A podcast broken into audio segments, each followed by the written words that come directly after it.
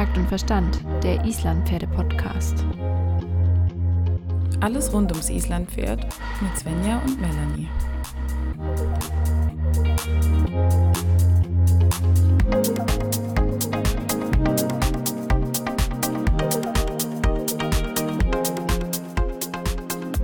Einen wunderbaren guten Morgen. Da wollen wir beide wieder auf einmal starten.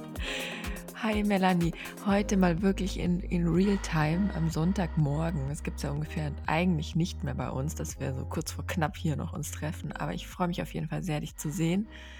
Ich finde es schön, dass du dir die Zeit genommen hast, an diesem bei uns doch regnerischen Sonntagmorgen dich mit mir zusammenzusetzen und ein bisschen äh, zu quatschen.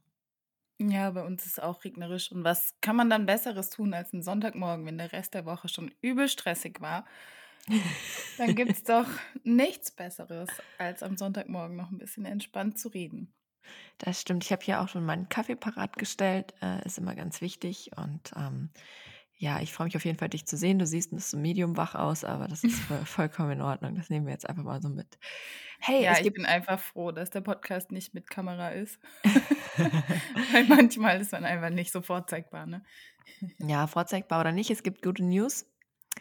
Die Islandpferde-WM 2025 findet in der Schweiz statt. Oh, hey, ich feiere das.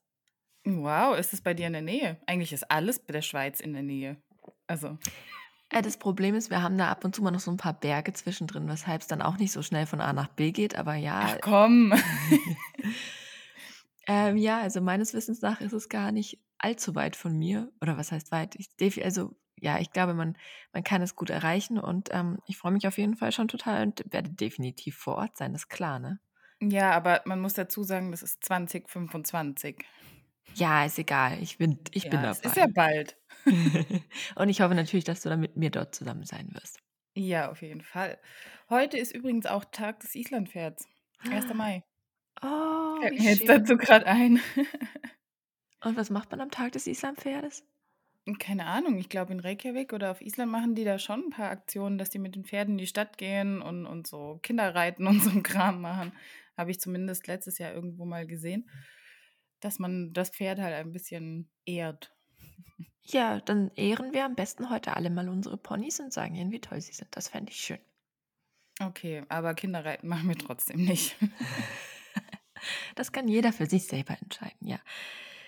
Ach ja, ja, ab vom Kinderreiten. Wir hatten ja ähm, an Ostern unseren ersten Reitkurs gegeben. Oder unseren ersten Reitkurs, das hört sich so besonders an, unseren ersten Takt- und Verstand-Reitkurs, sagen wir es mal so. Ja, Und ich wollte mit dir da kurz nochmal ein bisschen retrospektiv darüber sprechen, wie dieser Reitkurs war. Weil ich muss sagen, ich bin ziemlich, ziemlich begeistert und fand, es war eine sehr, sehr schöne Zeit mit unseren ähm, Kursteilnehmern, die ähm, alle wirklich ganz schön eine krasse Lernkurve gemacht haben in der Zeit. Wie hast du denn den, ja, äh, den Kurs empfunden? ja, fand ich auch. Und es hat mir einfach wahnsinnig viel Spaß gemacht. Und ich bin immer mal wieder begeistert gewesen von unseren Schulpferden, die wir ausgeliehen haben, die einfach großartig mitgemacht haben und wirklich toll waren. Man muss sagen, das Thema war Tölt. Und wir hatten ein gemischtes Teilnehmerfeld, manche mit relativ viel Tölt-Erfahrung schon und manche mit sehr, sehr wenig Tölt-Erfahrung, die so die ersten Tölt-Stunden schon gemacht haben, aber mehr noch nicht getöltet sind. Und das war einfach eine super Mischung. Und man merkt einfach immer wieder, wie vielfältig der Tölt ist und wie vielfältig die Pferde im Tölt sind. Und das Pferd-Mensch-Paar ist ja immer anders im Tölt. Gerade finde ich das sehr, sehr auffällig. Und ich glaube, wir konnten dafür alle ähm, schöne Punkte finden, um anzusetzen und alle ein bisschen weiterbringen. Das ähm, hat mir wirklich sehr viel Spaß gemacht. Genau diese Vielfalt ist das, was mir im Kopf geblieben ist, weil ich habe Mhm. überlegt, ich habe mit keinem Pferd, Mensch-Paar gleich gearbeitet. Mit keinem der, der Teilnehmer habe ich ähm, die gleiche Übung genutzt und angewandt äh, äh, wie für den anderen, weil jeder in dem Moment was anderes gebraucht hat. Und das hat eben auch wieder gezeigt, dass es halt irgendwie nicht so dieses Standardrezept gibt für den Tölt, dass du sagst, ja, äh, keine Ahnung, jetzt mal Negativbeispiel, was man ja eigentlich nicht mehr nehmen sollte, aber Hände hoch und hinten draufhauen und dann töltet es. Das funktioniert so einfach nicht. Und ähm, dass man dann eben jedes Pferd und jeder Reiter vielleicht auch eine andere Übung braucht, um zum taktklaren Tölt zu kommen. Ja, ja, das stimmt.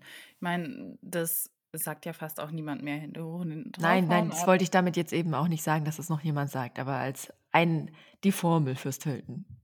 Ja, das stimmt. Ich meine, die Grundhilfen im Tölt mit Spannung und Energie sind schon sehr ähnlich, aber wenn du natürlich einen Fünfgänger hast, dem das super leicht fällt zu tölten, ist es halt nochmal ein Riesenunterschied wie beim Viergänger, dem du richtig viel Energie geben musst. Ne? Mhm. Und eben auch die Spannung des Reiters, das war ja auch das Thema, wo wir überlegt haben bei der Einteilung der Pferde, als auch die Spannung und Energie des Reiters zu der des Pferdes passen muss, weil auf einen heißen Ofen können wir nicht einen spannigen Reiter setzen, der äh, dann vielleicht da einfach noch mehr ja, Spannung reinbringt.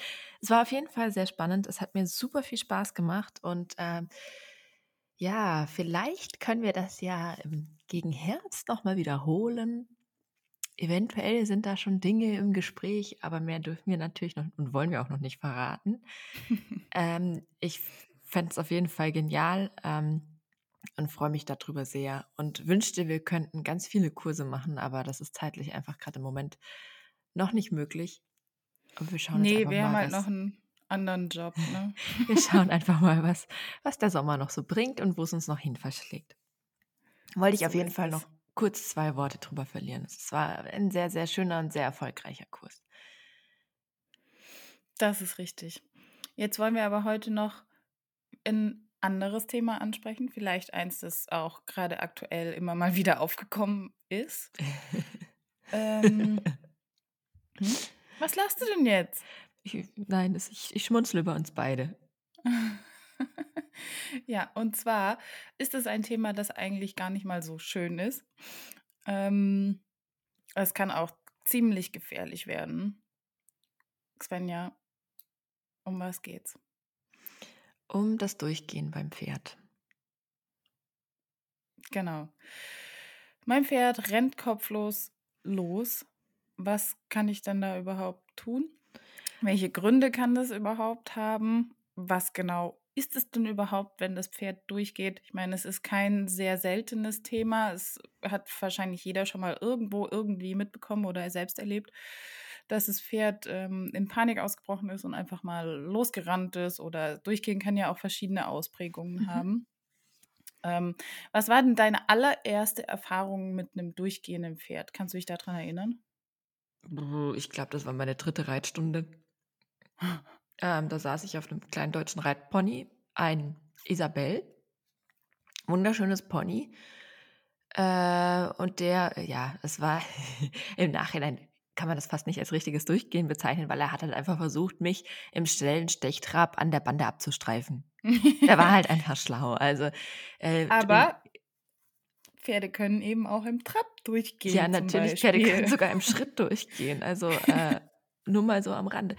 Nein, also genau, das war das erste Erlebnis war, glaube ich, also man muss dazu sagen, ich habe natürlich schon ein bisschen voltigiert vorher, also ich konnte mich schon auf dem Pferd halten, aber es war dann meine dritte, glaube ich, richtige, echte Reitstunde, äh, die dann einfach so, so äh, startete und ab da wollte ich dieses Pony immer reiten.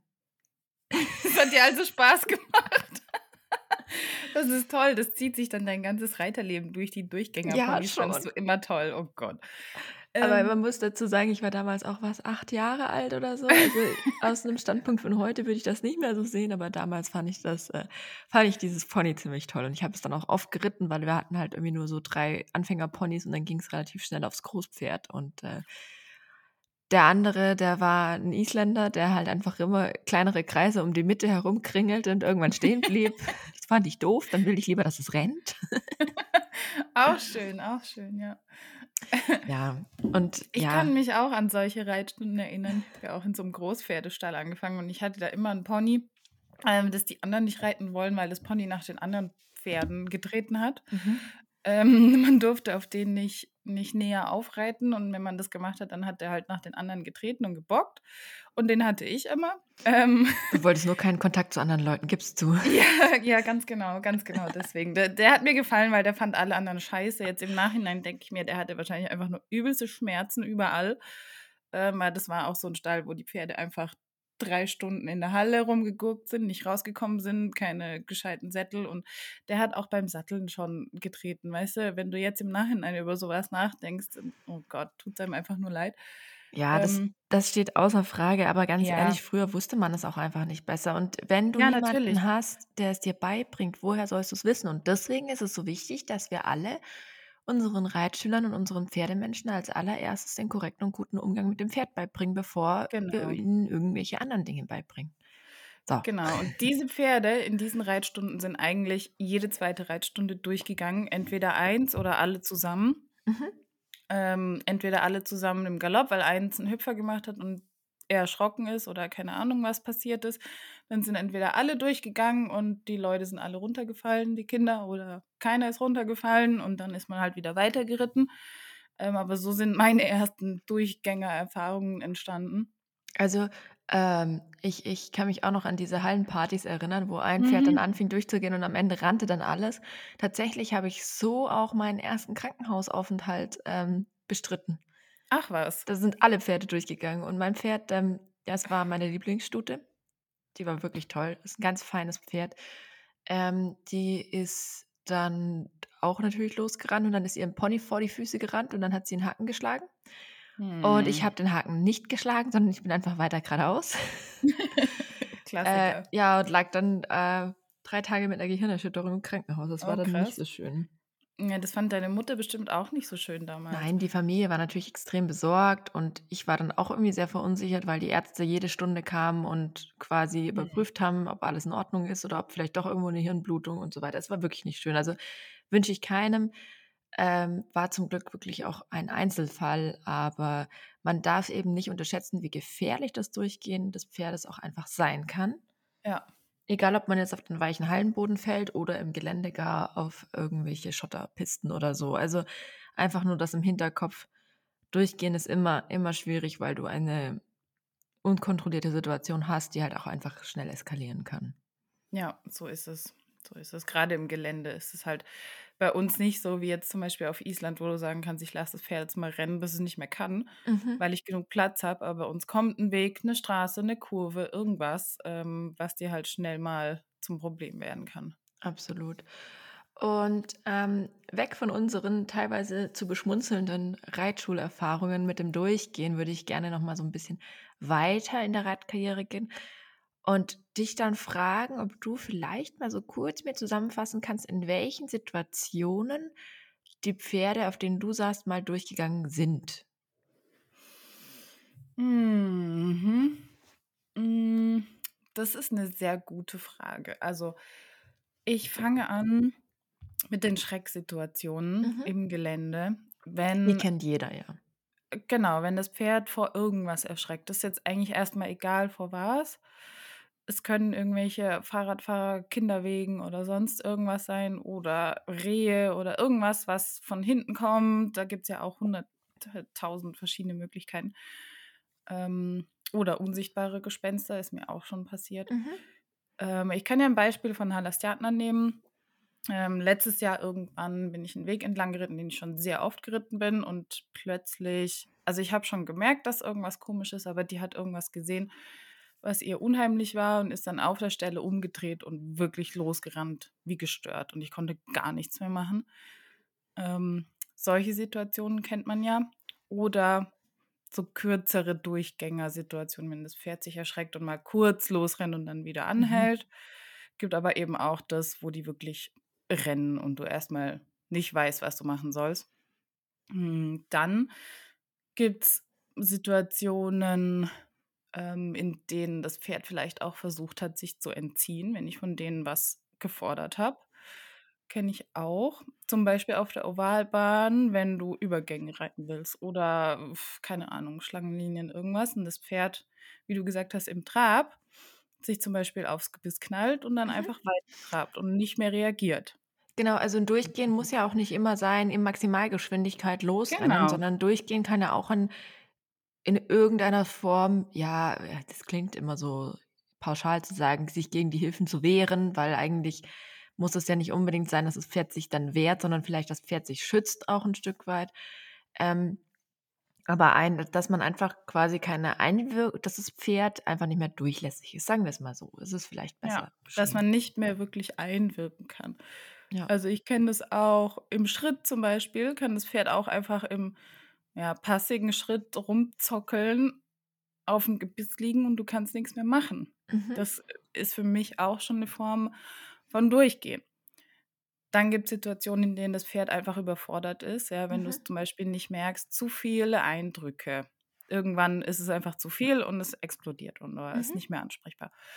Irgendwann hm, oder du forderst zu viel in der Übung oder irgendwas und das Pferd verliert das Gleichgewicht und rennt zum Beispiel los, weil's Angst bekommen hat. So was gibt's auch. Oder weil's einfach auf die Vorhand gefallen ist und dann seinem Gleichgewicht hinterherrennt, ja. Genau, genau. Halastianas Mama war ja so, das kennst du auch, Mhm. die dann einfach auch losgerannt ist aus'm Schritt, ohne dass man irgendwas getan hat. Ähm, da kam aber noch 'n gewisses Temperament hinzu. Das ist natürlich auch noch mal 'ne andere Kombi. Und wenn dann noch sensible Pferde im Spiel sind, dann wird's langsam schwierig und dann muss man wirklich kreativ werden, um diese Pferde gut und nachhaltig und glücklich zu arbeiten. Ja, das ist richtig, das ist richtig. Weißt du, wo ich meine einschneidendste Durchgängererfahrung hatte? Es war tatsächlich erst nach Island.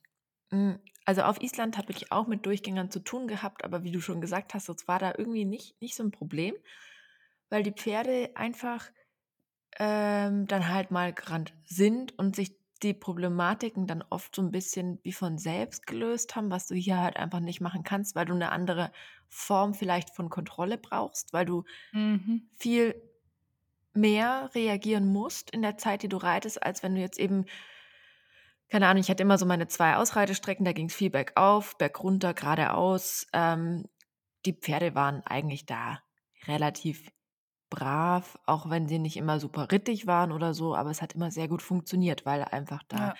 viel Möglichkeit war zu gehen, zu gehen, zu gehen. Hm, und meine ein oder ja, eine der einschneidendsten Durchgeherfahrungen hatte ich auf 'ner Stute, die ich vor vielen, vielen Jahren dann geritten bin. Mhm. Ähm, und ich bin mit diesem Pferd die hatte ich im Beritt und bin mit ihr mal ausreiten gegangen, weil das war so das Hauptziel war Ausreiten üben. Und die Mhm. hatte die Aus 'nem bestimmten Taktik Grund wahrscheinlich auch, Ja, ne? genau. Und das war 'ne sehr hm, 'ne sch charakterlich starke Stute, die aber ziemliche körperliche Thematiken auch hatte, die ich damals aber vielleicht noch gar nicht so ganz erfassen konnte.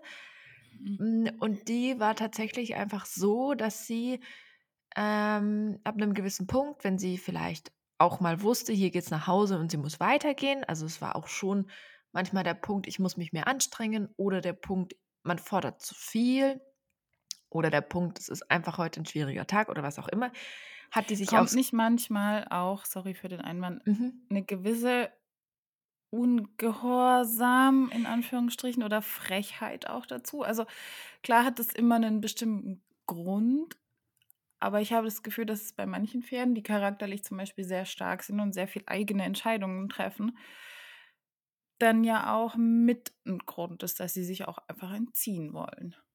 Genau, also, äh, sie sie hat gut mitgearbeitet, solange sie in ihrem Komfortbereich war, vielleicht würde ich's mal so formulieren. Mhm. Und, ähm, sobald es trainingstechnisch einfach mal an die Grenzen des, was sie gut konnte, ging, was einfach auch dazugehört, ohne das Pferd jetzt zu überfordern oder zu stressen, dann, ähm, hat sie dann schon manchmal, ja, gezeigt, dass sie da jetzt nicht so von begeistert ist, aber halt sehr heftig, weil sie gelernt hat und das ist immer so 'n bisschen das Problem mit dem das Lernen. Sie hatte halt gelernt, dass es funktioniert Mhm. dass sie dann, wenn sie wenn sie sich den Hilfen entzieht, dann auch in Ruhe gelassen wird. Und das finde ich aber schwierig, weil ich möchte jetzt nicht sagen, dass jedes Pferd, das durchgeht, das mit Absicht macht und, ähm und es nur macht, um sich zu entziehen und widerwillig ist, weil da muss man ganz Ne. vorsichtig sein, weil es gab vorgeschaltet schon auch immer 'nen Grund dafür. Und da will ich einfach 'n bisschen 'n bisschen vorsichtig sein mit der Formulierung, weil ich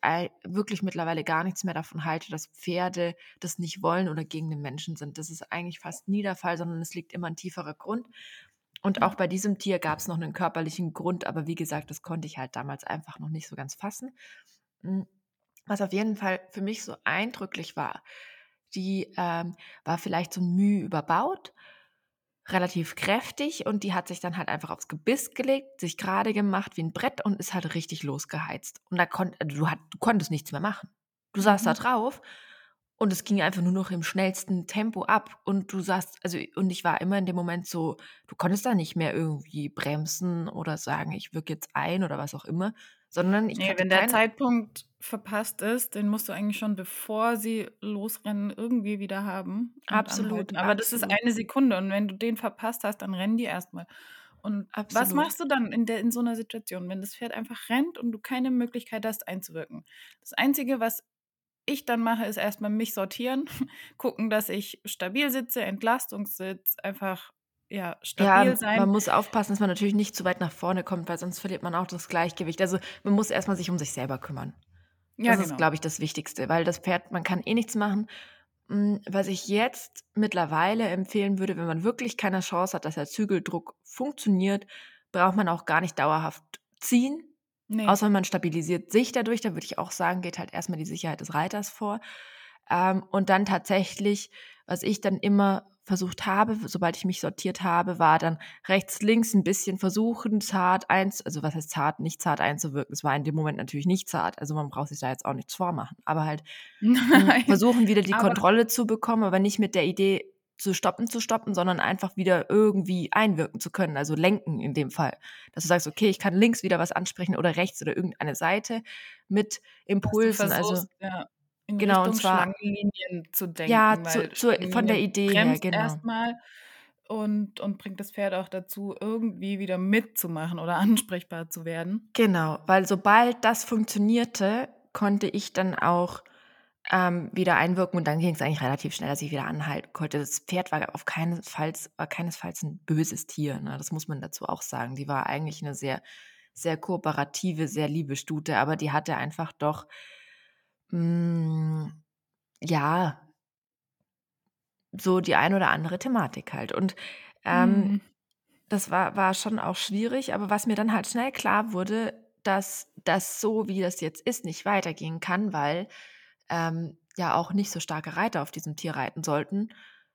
Da ist so ein bisschen der Zwiespalt, weil klar, ein nicht so starker Reiter fordert natürlich nicht so viel. Das heißt, diese Grenze wird nicht so oft kommen. Aber auf der anderen Seite weißt du auch nie, was passiert dann und wird sich das dann nicht irgendwie auch potenzieren.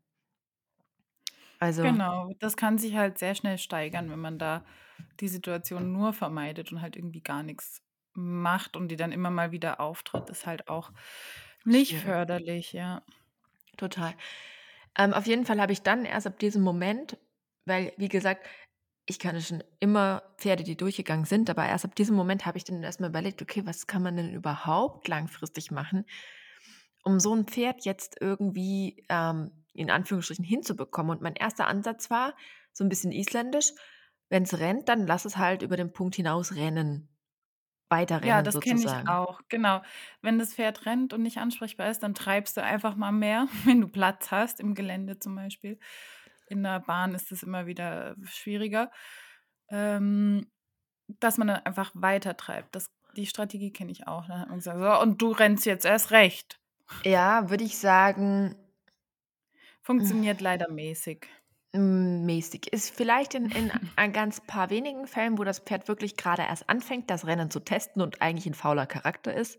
Da kann man das vielleicht dann noch irgendwie hinkriegen, dass er sagt, okay, boah, ey, krass, das mache ich nie wieder. Das war mir viel zu anstrengend. Aber ich glaube, keiner Nein, die verstehen reagiert. den Zusammenhang nicht. Nein, also natürlich ich nicht. glaube, Und die verstehen, die verstehen das einfach nicht. auch als Reiter musst du ja auch erstmal so weit sein zu sagen, oh, es geht gerade durch, jetzt lasse ich noch weiter rennen, weil ich sehe jetzt gerade, ich habe genug Platz und ich sitze so sicher. Und ich meine, das denkst du ja alles in dem Moment nicht. Du denkst erstmal, what the fuck, was geht ab? Also ja, Mm, Deswegen, und ich habe auch da gemerkt, schnell, das funktioniert nicht, weil im, im schlimmsten Fall, im allerschlimmsten Fall trainierst du deine Pferde nur, dass sie immer länger rennen können.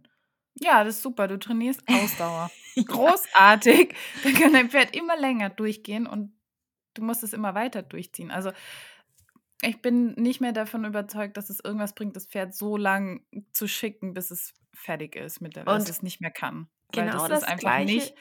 Ja.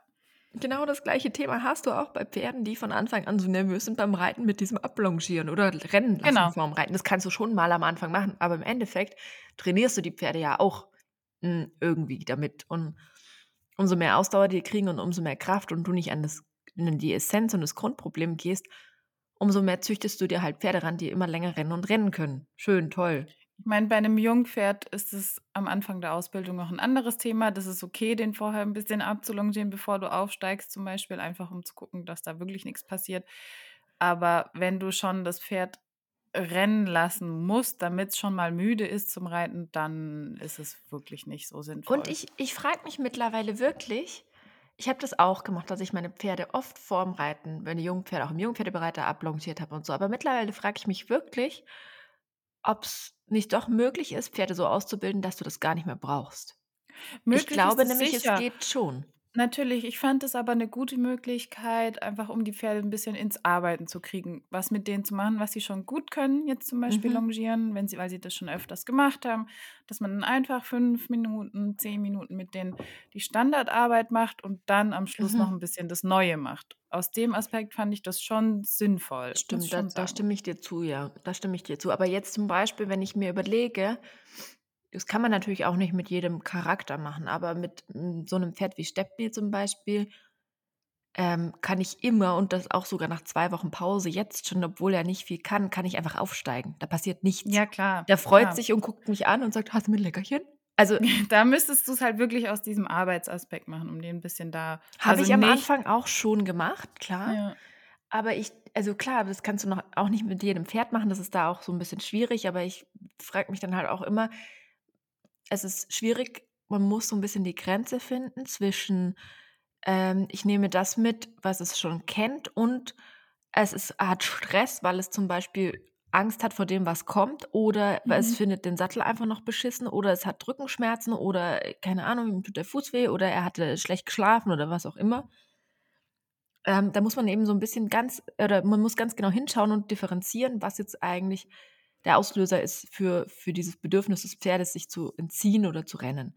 Aber ich wollte jetzt gar nicht zu viel auf der Jungpferdearbeit, Ne. ähm, ähm, reiten, weil ich wollte vor allen Dingen mit dir darüber sprechen, wenn wir jetzt 'n Durchgänger haben und ich meine jetzt dann 'n 'n etwas älteres Pferd, was es vielleicht auch schon gut etabliert hat als Mechanismus. Ich will jetzt gar nicht sagen, um sich zu entziehen, weil er nicht will, sondern es ist einfach 'n Muster geworden. Die Pferde machen das ja auch 'n Stück weit automatisch oder als Reaktion auf und machen das ja nicht unbedingt, äh, unter Vorsatz. Und wollte mit dir da auch 'n bisschen darüber sprechen, was man in dieser Situation machen kann und was vielleicht auch so grundlegend, hm, die Problematiken sein könnten, ohne jetzt zu tief auf irgendwelche Rücken oder körperlichen Probleme Ja, einzugehen. ja. Also, in der konkreten Situation kannst du natürlich versuchen, das Pferd, äh, mit 'ner einseitigen Zügelhilfe zum Stoppen zu bringen, Das nennt sich gesagt. One genau. Ja. Ist relativ etabliert. Das der Punkt ist, muss man trotzdem aber natürlich vorher schon geübt haben. Das kannst du natürlich Hm, auch ja, nicht du musst ungefähr wissen, was du tust, ja. Also, im Also, auch Prinzip mit dem Pferd. Eigentlich installierst du das bei deinem Pferd in der ruhigen Situation, dass es das kennt. Wenn der Kopf rumgeht, halte ich an. Wenn der Reiter an einem Zügel zieht, das, ähm, kann man seinem Jungpferd schon beibringen, habe ich meinem Jungpferd nicht beigebracht. Ich hoffe einfach, er geht nicht nicht. durch. Ähm, nur kurz zur Erklärung, also dieser dieser One Stop Rein ist was, was man natürlich bei jedem Pferd installieren kann.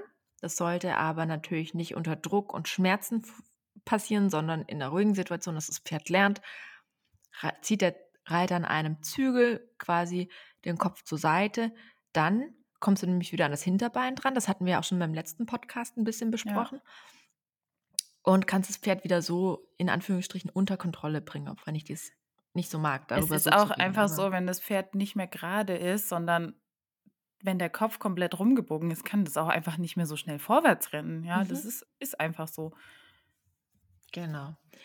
Ähm also, das ist immer 'ne Möglichkeit, dass man sagt, man installiert diesen One Stop Rein, aber der muss One gut Rein Stop heißt äh, es doch, One oder? One One Rein Stop? One Stop Ja, Rein? weil One One Stop Okay. macht keinen Sinn. Entschuldigung, es ist noch Sonntagmorgen. Auf jeden Fall ist es 'ne gute Möglichkeit, den zu installieren, Der aber funktioniert aber auch, wenn man das Pferd vorher nicht da dran gewöhnt hat. Das ist zwar nicht angenehm für Pferd und für Reiter, ja, da brauchen wir uns wirklich nix schönreden, funktioniert aber auch, wenn du irgendwie ans Maul drankommst, um den Kopf rumzuziehen. In 'ner die Notsituation Ja, da muss man aufpassen, weil ich habe 'ne gute Freundin, die ist mit ihrem Pferd gerade aus diesem Ding mal richtig schwer gestürzt, weil Ja. sie dann halt auf'm Teer ihn rumgezogen hat und ihm einfach mal die Füße weggezogen hat. Also, man muss auch immer 'n bisschen abwägen. Deshalb Ähm mache ich den zum Beispiel nicht so gerne, wenn das Pferd wirklich rennt, weil ich immer Angst habe, das fliegt hin. Bin halt schon mal mit 'nem Pferd hingeflogen Mhm. in so 'ner Lenksituation und seitdem bin ich da sehr vorsichtig. Aber das, was, auf was ich eigentlich hinaus wollte, und was mir jetzt wichtig ist zu sagen, bevor jetzt die Leute schon hier innerlich die Okay. Krise kriegen, natürlich ist es nicht die Lösung des Problems des Durchgehens, sondern es ist nur ein Notnagel, an dem man sich halten kann, bevor es richtig, richtig, richtig gefährlich wird. Ja, So, klar, weil das wollte ich jetzt mal noch sagen. Nur, dass wir es ausgesprochen haben. ich glaube auch, dass es klar ist eigentlich, aber es ist wichtig, es nochmal zu sagen. Du hast recht, aber in einer Notsituation, bevor das Pferd auf die Autobahn rennt oder sonst irgendwas, musst du es zum Stoppen kriegen. Fertig. Genau.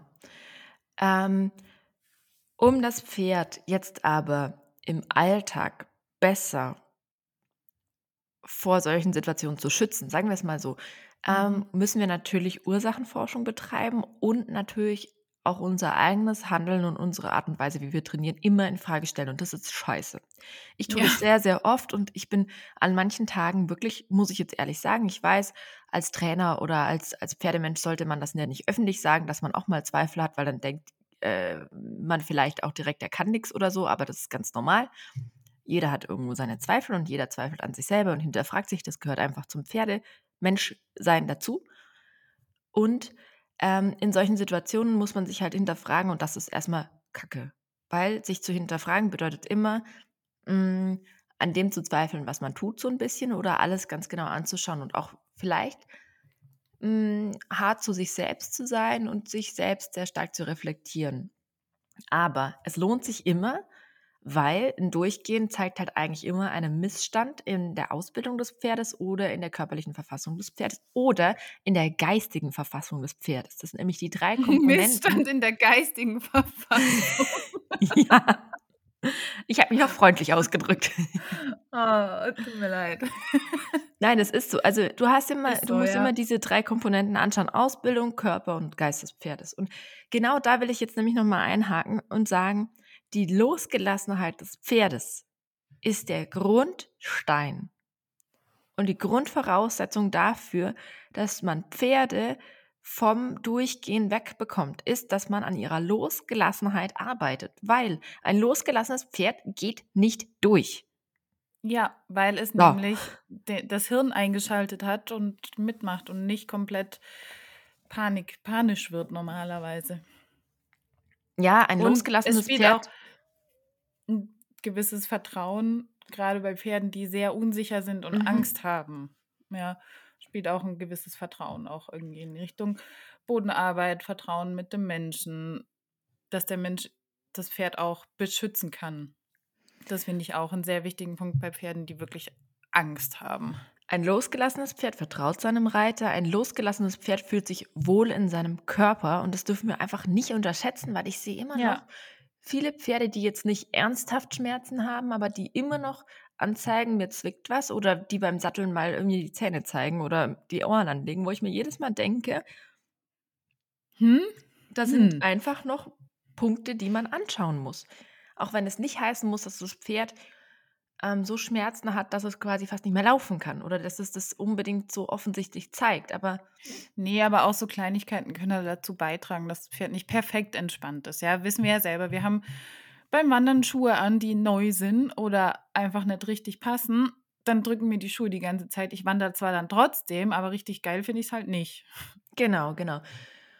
Und die geistige Verfassung, mit der habe ich mich in der letzten Zeit sehr viel auseinandergesetzt. Die geistige Verfassung des Pferdes ist halt auch ein, ein ganz, ganz wichtiger Grundstein. Und da muss nicht mal unbedingt körperlich eine Problematik vorliegen, sondern es kann auch Mhm. einfach nur eine mentale Überforderung sein oder keine Ahnung. Es kann sogar sein, blödes Beispiel, das Pferd ist in der Herde in, nicht gut aufgehoben und weiß nicht, die regeln jeden Tag die Rangordnung neu und scheuchen sich durch die Gegend und kämpfen um Fressplätze oder so, um es jetzt mal ganz übertrieben auszudrücken.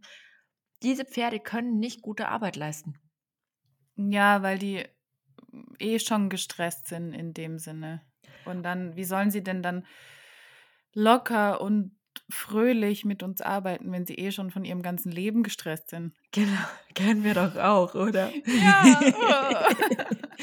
Nein, aber ich finde, da fehlt, oder nein, es fehlt nicht, aber ich wünsche mir, dass jeder wirklich den höchsten Respekt hat vor den Ängsten oder vor den Unsicherheiten seines Pferdes. Und dass wir nicht immer sagen, der hat, äh, der ist blöd, warum hat er davor Angst? Das ist doch gar nicht schlimm, sondern dass wir einfach das mal anfangen hinzunehmen, zu sagen, okay, der hat davor einfach Angst. Ja, Und und das dann müssen wir halt jetzt lösen Genau, Ruhe. und dann arbeiten wir Mhm. da einfach dran. Und selbst wenn es einfach nur eine Rinne am Boden ist, über die das Pferd nicht drüber gehen will. Wir Oder müssen Bahnschienen. Ich stand bestimmt schon mal 20 Minuten an Bahnschienen, um da drüber zu kommen. Ja, oder keine Ahnung, Haarmüll, Pfützen, spiegelnde Oberflächen, was weiß Ja. ich, findet er einfach furchtbar. Wenn er an einem Auto vorbeiläuft und er sich selber in der Scheibe sieht, kriegt er immer einen Herzinfarkt. Weiß nicht, ob er sich selber so hässlich Oh, findet, aber so ein schönes Pferd. nein, aber wir müssen einfach lernen zu akzeptieren, dass es Dinge gibt, die wir nicht nachvollziehen können, die unsere Ja. Pferde einfach verängstigt. Und erst dann, wenn wir das akzeptieren, dann können wir anfangen, daran zu arbeiten. Und das ist zum Beispiel ein wichtiger Faktor, dass wir sagen, okay, und das hat eben dann auch wieder mit der mentalen Losgelassenheit zu tun, mm, dass das Pferd lernt, sich fallen zu lassen und zu vertrauen. Und das geht auch nicht von heute auf morgen. Dass wir sagen, okay, die Ängste, die da sind, egal was es ist und egal wie unwichtig sie uns erscheinen, sind erstmal einfach da und in Ordnung. Und dann arbeiten wir damit. Und ähm, ich mache das ja mittlerweile so, Hamir hat das ja gelernt, vor allem bevor er Angst hat, muss er drauf zugehen und es anstupsen. Ja. Gruß, Grüße gehen raus an Sabine, die hat es mit ihrem Pferd äh, damals etabliert und ich habe das dann einfach abgeguckt und nachgemacht. Aber es funktioniert immer noch, ne? es funktioniert vor allen Dingen, es funktioniert schon so gut, dass er einfach auch selber auf die Dinge zugeht. Ich muss Mhm. ihn nicht mehr hinführen. Er weiß, oh Gott, gruselig und läuft schon drauf zu, wo ich mir denke, was Besseres kann mir nicht passieren. Immer noch Mhm. unter Spannung und Stress und groß mit, auf, mit aufgerichtetem Araberhälschen und, und prustend wie, wie eine Dampflok, aber er macht's und das ist dann vollkommen in Mhm. Ordnung. Weil oft verliert er dann innerhalb er, von 30 Sekunden, wenn er davor steht, das Interesse, weil er sich denkt, so, es passiert gar nichts, keiner frisst mich, ja gut. Ja. Genau. Also, um jetzt noch mal ein bisschen zurückzukommen zum eigentlichen Thema, die, die, die mentale Losgelassenheit ist einfach essentiell und das kann ohne körperliche, wirklich physische Schäden vorliegen zu haben, kann es auch schon sein, dass einfach der, der, der geistige Zustand in dem Tag oder die, die Verfassung einfach da nicht reicht. Und das kann schon reichen, um ein Pferd im schlimmsten Fall dazu zu bringen, durchzugehen, weil wir mit unserer normalen Tagesordnung weitermachen wollen, zum Beispiel, und das Pferd einfach überfordern. Und es dann Ja. einfach. Ja. Kann ich dir auch ein tolles Beispiel sagen vom Mhm. Konzert letzte Woche. Oh. Ja, er war eh schon nervös. Ich hatte, war dann in der Halle, habe mit ihm gearbeitet, ganz viel Ruhe, dann war er super. Dann dachte ich, komm, gehe ich noch zur Entspannung eine Mini-Runde um den Hof im Gelände. Ja. Pferd war dann aber nicht mehr so entspannt, weil dann hat angefangen, eins der Shetties hat angefangen gegen den Zaun zu bollern, fand er schon gruselig, war er schon am Zittern und ein bisschen aufgeregt. Mhm. Habe ich aber gedacht, naja, wir gehen trotzdem weiter. Und dann kam ein Mensch mit Skiskates. Ich weiß nicht genau, wie man das nennt. Also so Skier auf Rollern, Mhm. äh, auf Rollen. Und mit Stöcken. Und die Stöcke haben immer so geklackt, wenn der sich abgestoßen hat. Konzert fand es todesgruselig. Kennt ihr ja Der auch Arme, nicht. ich wollte gerade sagen, Island fährt, glaube ich, woher keiner. äh, genau. Ich gedacht, ja, biegen wir mal ab, damit ich nicht, damit der nicht direkt an uns vorbei muss, damit er sich wieder beruhigt. Ja, bin ich abgebogen, war dann hinter so einem Graswall. ähm, in dem Moment hätte ich absteigen sollen, kann ich jetzt schon spoilern. Ähm, bin ich aber nicht, weil ich dachte, ja, passt schon, ist ja eigentlich ein braves Pferd. Dann hat er leider das Klacken gehört von dem Rollskater-Typ, der da vorbeigefahren ist. Wir haben ihn nicht mehr gesehen, der hat einfach nur das Klacken gehört. Zack, Pferd ist losgerannt. Weil er so gespannt war und so Schiss hatte. Ja, weg war er. Und ich auch. Ähm, ist alles gut gegangen, wir haben genug Platz gehabt, Wiese, ich habe langsam gebremst, ja. Aber ich hätte einfach absteigen sollen, weil ich es gemerkt Mhm. habe. Und ich bin nicht abgestiegen, weil ich zu blöd war. So. okay. Schöne Anekdote am Rande. Ja, wenn man es merkt, dass das Pferd gleich durchgeht, dann steigt doch einfach ab. Genau, und das ist auch noch so ein Punkt, den ich halt auch gerne noch mit aufnehmen würde. Absteigen bedeutet nicht aufgeben. Absteigen Nein. bedeutet nicht, dass das Pferd gewonnen hat. Und absteigen bedeutet auch nicht, dass das Pferd jetzt lernt, dass der Reiter immer absteigt, wenn er was Es Dummes ist kein macht. Wettbewerb. Absteigen bedeutet Sicherheit. Vielleicht auch einfach Sicherheit für den Reiter in dem Moment. Ja, für Aber uns beide. Also, wenn ich ja, abgestiegen wäre, wäre der nicht durchgegangen. Wäre der vielleicht kurz erschrocken, aber an der Hand ist es nochmal was ganz anderes, weil er sieht den Reiter, kann nochmal anders vertrauen, also bei den meisten Pferden. Es gibt natürlich auch Pferde, die sind auch an der Hand nicht so gut ähm, kontrollierbar, wenn die panisch werden, okay. Ähm, aber die meisten kommen dann wieder runter oder recht schnell runter, wenn sie den Reiter auch sehen können.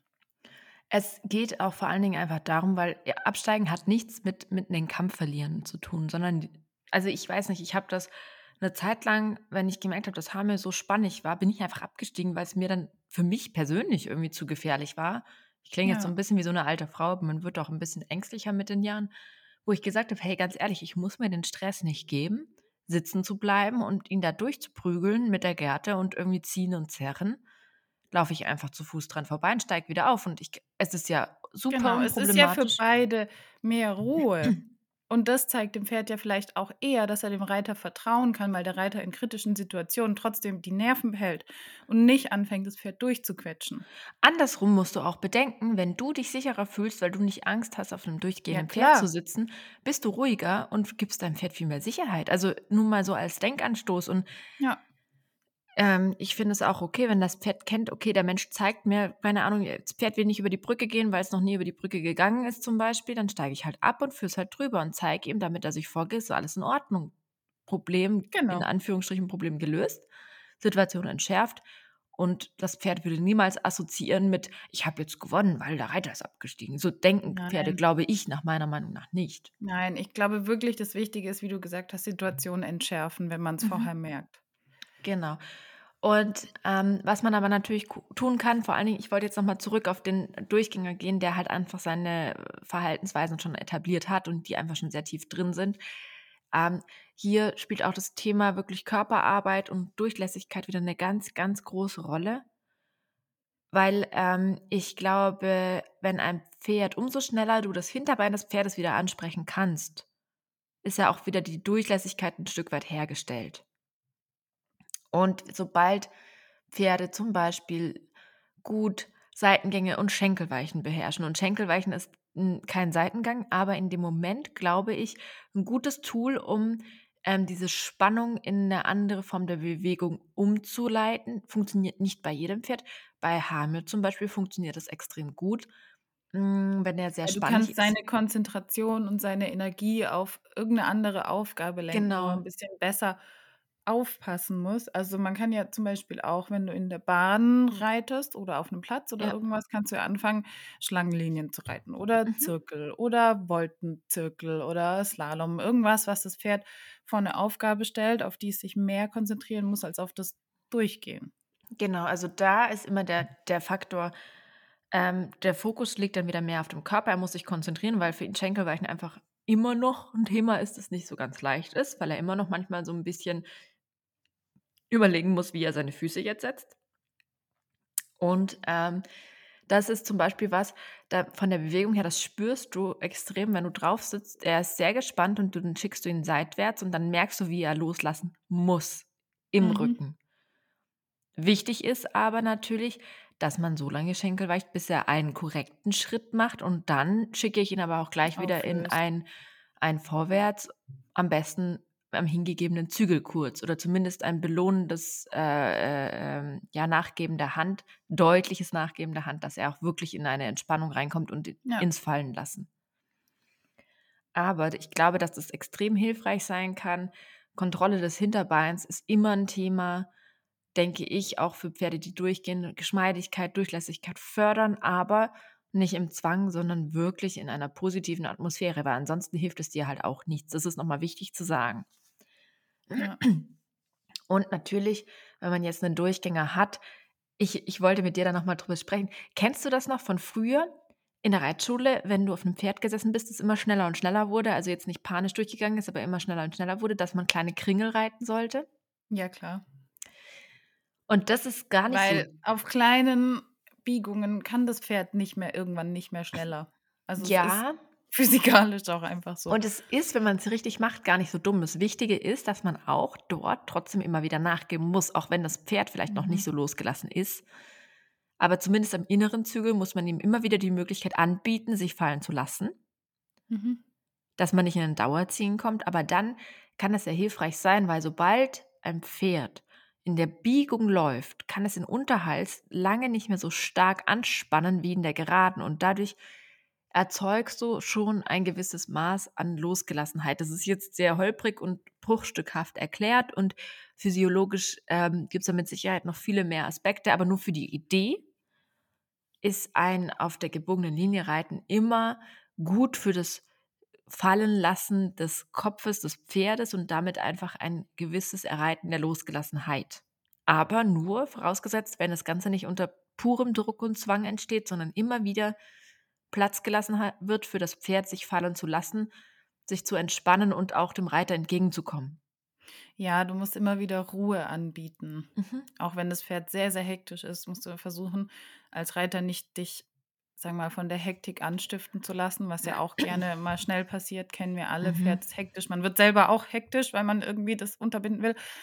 Und dann funktioniert, ja, und dann funktioniert es halt erst recht nicht. Und dann muss man da versuchen, durchzuatmen und eher sagen, okay, ich biete dir jetzt wieder die Ruhe an. Komm wieder auf mein Level runter, finde wieder zur Ruhe. Und mhm. das geht auf kleinen ähm, Kreislinien eigentlich schon ganz gut, wenn du innen immer wieder loslassen kannst. Ja. Und man muss natürlich auch sagen, wenn das Pferd physiologisch, oder nein, nicht physiologisch, aber auf jeden Fall, wenn es ähm, wenn es auf der kleinen Kreislinie auch sich bewegen kann. Bei einem Jungpferd zum Beispiel halte ich es für sehr schwierig, wenn es noch nicht so gut um die Kurve kommt, gleich kleine Wolken zu reiten. Da machst ja. du das Pferd nur unsicherer damit. Klar, du kannst, da würde ich dann eher sagen, äh, ich würde einen One-Rain-Stop etablieren und dann lieber einmal rum und anhalten, quasi, anstatt dann zu sagen, ich äh, wurschtel da ewig auf dem Kringel rum, weil ansonsten wird es nur schneller, weil es immer mehr seinem Gleichgewicht hinterher rennt, weil es gar nicht weiß, was es tun soll. Also da muss man natürlich auch differenzieren. Aber bei einem etwas weiter ausgebildeten Pferd, was schon etwas mehr Balance hat, was es auch schon kennt, kann man es auf jeden Fall so auch machen. Und natürlich ist es umso besser, wenn man lernt, das früh zu erkennen und in Anführungsstrichen früh zu unterbinden. Also ja, das ist natürlich, es geht nicht immer, aber es ist eigentlich immer das Beste, wenn man es irgendwie vorher hinkriegt. Svenja, was ist denn, was ist denn mit einem schärferen Gebiss reinmachen zum Bremsen? Also, ich kann den Gedankengang total nachvollziehen, muss ich jetzt erstmal sagen, dass man einfach sagt, ähm, Pferd ist nicht mehr zu bremsen, ich hau die Kandare rein. Kann ich total gut verstehen, den Gedanken. Ja, Das Problem ist nur wenn du keine Reaktion bekommst am Gebiss oder das Pferd sich drauf zieht oder mhm. sonst irgendwas, ist man natürlich schon versucht zu sagen, ich mache jetzt irgendwas Schärferes rein, wo es nicht mehr dazu kommt. Aber, aber in solchen Momenten sind Pferde voll mit Adrenalin und die nehmen den Schmerz nicht mehr unbedingt so schnell wahr. Du, also erstmal will ich sagen, natürlich kann es auch dem Reiter mehr Sicherheit vermitteln. Also es kann auch einen psychologischen Aspekt haben, äh, aber finde ich schwierig. Ähm, Genau, und du hast einfach das Problem, dass du ein Stück weit das Vertrauen des Pferdes in die Reiterhand zerstörst, weil es mhm. einfach immer mehr Schmerzen ausgesetzt wird. Weil du löst ja nicht das Grundproblem, dass du das Pferd wieder in eine Losgelassenheit hineinbekommst, sondern du bremst über Schmerz. Dann hast du wahrscheinlich noch mehr Adrenalinausstoß und das schaukelt sich immer weiter hoch und kann halt immer weiter eskalieren. Ein scharfes Gebiss wirkt nie deeskalierend, sondern ich würde sagen, ja, hat. Ja, und letztendlich machst du das Pferd auch stumpfer mhm. im Maul. Es ist ja leider so. Ja, irgendwann reagieren die dann halt gar nicht mehr. Und was machst du dann? Eine Metallkette rein oder irgendwas. Also, das steigert sich ja alles. Es steigert sich alles. Ich hatte mal ähm, ein Pferd geritten auf Island, ein ganz, ganz cooles, saucooles Pferd.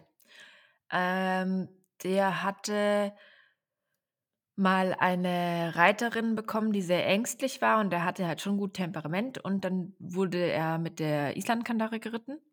Mhm. Und ähm, tatsächlich weiß ich nicht genau, also das ist eine, auch nur Stories, die mir erzählt und ich weiß nicht, was da wirklich passiert ist und so weiter, ne? Aber dieses Pferd war einfach so weit, sobald du den Zügel eingesetzt hast, ist es durch, also es hat wirklich, es war wie, wie Gas geben dann. Das Pferd war ja. einfach so dermaßen, ja, traumatisiert von den Schmerzen oder von der Einwirkung, weil halt eine ängstliche Reiterin, die in der Kandare vielleicht auch nur noch irgendwie ein bisschen mehr drin hängt oder irgendwie viel zieht oder so, es war für den der Horror und der hat halt einfach wirklich, also das war total witzig, weil ich bin ihn dann halt geritten und bin sogar hinter der Herde geritten bei einem großen, äh, bei einer größeren Pferdetour. Ähm, und es ging eigentlich sehr gut, aber nur weil ich halt einfach irgendwie, ja, keine Angst hatte und dann auf ihm saß. Und das war ziemlich witzig und es war ein sehr, sehr schönes Pferd, aber das hat halt auch gezeigt, dass das wie eine Negativspirale war und dieses Nutzen Ja. der stärkeren Bremse dazu geführt hat, dass das Pferd immer weniger reitbar wurde, was ja voll schade war, weil es an sich ein wirklich tolles Pferd war, aber der war halt einfach dann vielleicht ein bisschen zu sensibel für die Situation, in die er äh, hineingeworfen wurde. Ja. Was zeigt uns das? Losgelassenheit ist einfach das Thema Nummer eins bei Pferden, die gerne vielleicht auch mal durchgehen. Was wir jetzt noch gar nicht groß beleuchtet haben, was aber natürlich selbstverständlich ist, wenn körperliche Problematiken vorliegen, muss man die natürlich lösen. Also da sind wir jetzt noch Ja, gar nicht ja, ja, drauf klar. eingegangen. Ich wollte das jetzt aber nicht noch mehr breit treten, weil wir das schon sehr, sehr oft gesagt haben und ich jetzt einfach mal davon ausgehe, dass es selbstverständlich ist. Wenn ein Pferd Rückenschmerzen hat und es durchgeht, dann muss man halt einfach was gegen die Rückenschmerzen tun. Und wenn das bedeutet, dass man halt mal drei Monate nur Bodenarbeit macht und einen passenden Sattel kauft, das ist scheiße, aber es muss dann halt einfach sein. Ja, genau. Genau. Losgelassenheit, physisch und psychisch, plus gute Ausbildung sind die, die drei Grundsteine, die einen davor bewahren können, einen Durchgänger zu haben oder die auch einem Durchgänger helfen können, wieder Freude an der Arbeit zu haben und nicht das Bedürfnis zu haben, sich zu entziehen im Endeffekt. Ja, und vielleicht einfach vorher deeskalieren, bevor es wieder komplett ausartet. Also, ja. Und dazu wollte ich nämlich noch was sagen. Der Reiter hat einfach die Verpflichtung zu lernen und zu spüren, wenn das Pferd sich verspannt. Und das ist auch noch ein wichtiger Punkt, dass man auch einfach sich selbst so weit schult zu sagen, okay, ich spüre jetzt, dass er jetzt schon verspannt ist, dass er nicht mehr losgelassen ist und dann schon sich Lösungen und Wege sucht, wie man wieder das Pferd in die Losgelassenheit hineinbekommt und nicht einfach nur sagt, der will nicht, jetzt ruppe ich noch mehr am inneren Zügel, jetzt ruppe ich noch mehr und jetzt ruppe ich noch mehr, bis er nach innen guckt, weil das bringt nichts. Aber trotzdem ist es oft noch die angedachte Lösung, anstatt zu sagen, okay, hier haben wir eine Problematik, ich habe eine Idee oder ich habe eine, ja, ich kann, kann da vielleicht dann auch einwirken und dann steht der Reiter in der Verpflichtung, das zu lernen zu spüren und zu lernen zu lösen. Und das ist sehr schwierig, das erfordert sehr viel guten Unterricht, es erfordert sehr viel Disziplin, es erfordert sehr viel von einem selbst, aber ich glaube, dass es extrem wichtig ist und wir es unseren Pferden schuldig sind, noch wirklich da ganz genau reinzuspüren und zu wissen, aha, jetzt ist er angespannt, jetzt ist er locker. Ja, da- und dass man dementsprechend auch handelt. Also, Ja. Ja, ja, voll, voll. Das ist wirklich wichtig und das ähm, sollte uns auch sehr am Herzen liegen. Aber ich will jetzt keine, keine, hier nicht die ganze Zeit den Zeigefinger erheben und irgendwie Moralapostel spielen. So. nee, du bist auch oft genug auf einem durchgängigen Pferd unterwegs gewesen. Ja, und ich habe auch oft genug einfach das Ganze mit, mit, mit Gewalt gelöst, versucht zu lösen und so weiter. Also ich meine, ich war ja an diesen ganzen Punkten schon. Ja, das ist es. Ich habe auch schon eine Kandare reingeschnallt, weil ich gedacht habe, es geht nicht anders. Ja, Hab halt dann, man gemerkt, das halt bringt irgendwann, nichts. ja, funktioniert halt doch nicht. Aber das ist wichtig, dass man, und ich glaube, dass man halt heutzutage von so vielen Menschen und deren Wissen profitieren kann, dass man das, diese ganzen Fehler nicht mehr in dem Ausmaß selber an seinem Pferd machen muss. Das finde ich halt Ja. das Wichtige zu sagen. Du kannst da auch mal sagen, wir sind so weit in der Pferdewelt, dass wir uns mit guten Pferdemenschen auseinandersetzen können, die uns einfach vor dem einen oder anderen gröberen Fehler bewahren. Und es ist vollkommen in Ordnung, eigene Fehler zu machen. Und man lernt auch immer was daraus. Aber Musst du auch. Du kannst nicht ohne eigene Fehler mhm. vorwärts kommen und lernen. Das geht einfach nicht. Ja, aber vielleicht muss man ja nicht alle Fehler machen. Weißt du, wie ich meine? Ja, klar. Ja. Weil die Reise ist verdammt lang, wenn du jeden Scheißfehler selber ausprobieren musst. ja, das stimmt. Das stimmt. Okay. Sehr gut. Melanie, ab diesem Punkt würde ich jetzt mal sagen, ähm, lassen wir es mal gut sein. Wenn wir nochmal spezifischer auf das Thema Durchgänger und Übungen für Durchgänger eingehen sollen oder was wir gemacht haben, können wir da auch ein bisschen mehr noch in die Praxis einsteigen. Da müsst ihr uns einfach nur schreiben. Übrigens wahnsinnig vielen Dank für die, das Feedback der letzten Folgen. Ich habe da jetzt gar nicht viel dazu gesagt, aber ihr seid Wahnsinn da draußen, was ihr uns alles für Nachrichten schreibt, E-Mails schreibt, wir kommen teilweise gar nicht hinterher, allen zu antworten. Ähm, wir beantworten aber trotzdem alles irgendwann, auch wenn es mal ein paar Tage noch dauert. Ja. Aber eigentlich machen wir das schon. Ähm, und wenn nicht, schreibt uns einfach nochmal. Und wir freuen uns auch sehr, dass ihr die Menschen, die bei uns im Teltverhör sind, auch so schön ähm, supportet und die auch unterstützt. Ähm, wir haben da schon sehr viele begeisterte Anrufe und Nachrichten bekommen von Menschen, die einfach ähm, von euch dann wahnsinnig unterstützt wurden. Das freut uns extrem. Macht weiter so, erzählt es weiter. Übrigens, liked unseren Podcast, abonniert unseren Podcast und ihr könnt die kleine Glocke anklicken und dann werdet ihr immer benachrichtigt, wenn eine neue Folge online ist. Stimmt. Und wir freuen uns natürlich auch über gute Bewertungen. Ja, auf jeden Fall. Und damit entlasse ich dich endlich in den Sonntag, Melanie. Genieß den Regen. Oh, hier regnet es gar nicht mehr. Sehr gut, sehr gut.